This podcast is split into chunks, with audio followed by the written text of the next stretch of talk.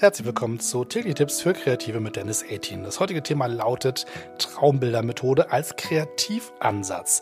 Traumbildermethode ist eine Methode, die ich entwickelt habe für einen Entspannungspodcast, den ich produziere. Die erste Staffel ist verfügbar auf allen Podcast-Plattformen, die es so gibt.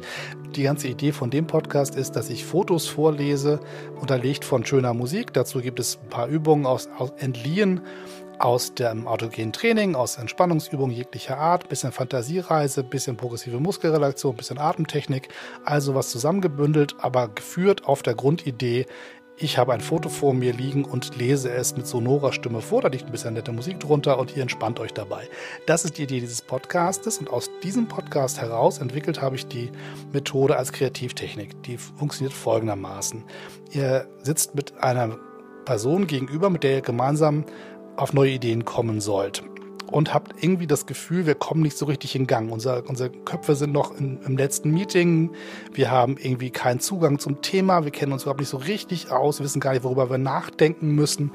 Ähm, und das funktioniert folgendermaßen. Jeder aus dem Team, aus der kleinen Gruppe, sucht sich bei Google einfach aus ein paar Stichworten ähm, zu dem Projekt, was man anpacken soll. Zum Beispiel, ihr habt, einen neuen Kunden, irgendwas mit Hamburger Hafen und habt keine Ahnung, wie ihr einsteigen sollt. Worum geht es da eigentlich? Solche Kommunikationskampagne für einen Terminalbetreiber. Ich spinne mal ein bisschen. Dann tippt ihr das alles bei Google ein und geht auf die Bildergebnisse, guckt euch zwei, drei Bilder aus, von denen ihr meint, ja, die können etwa zum Thema passen, unabhängig voneinander. Jeder druckt sich eins dieser Fotos aus, einfach über einen äh, Bürodrucker schicken und dann trefft ihr euch setzt euch gegeneinander gegenüber. Einer macht die Augen zu und der andere nimmt das Foto auf den Schoß, was er sich ausgedruckt hat, und versucht ähm, genauestens zu beschreiben, was da zu sehen ist. Das heißt, erstmal rein optisch, was welche Elemente sind da, wie ist das Bild aufgebaut, was ist da statisch, was bewegt sich, was für Farben sind gegeben, was für Formen gibt es, all diese ganzen Geschichten, die man so sehen kann auf den ersten Blick.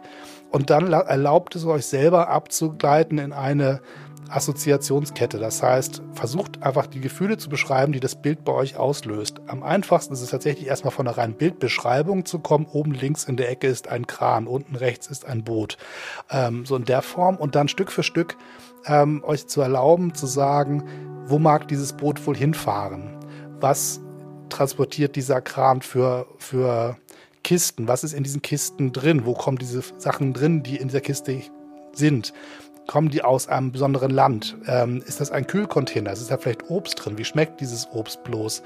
Ähm, ist es ein, eine Südfrucht? Wo kommt die her? Was für Tiere leben in der Gegend, wo diese Frucht angebaut wird? Und so weiter. Das heißt, all diese freien Assoziationsketten, die von einzelnen Bildelementen ausgelöst werden, auszusprechen, ist die Idee. Also nicht nur zu denken, sondern sie so auszusprechen, dass die Person, die euch gegenüber sitzt, das alles hört und sich tiefer und tiefer in dieses Thema reindenkt über eure Sprache. Und die Sprache bei euch entsteht über den visuellen Reiz des Bildes.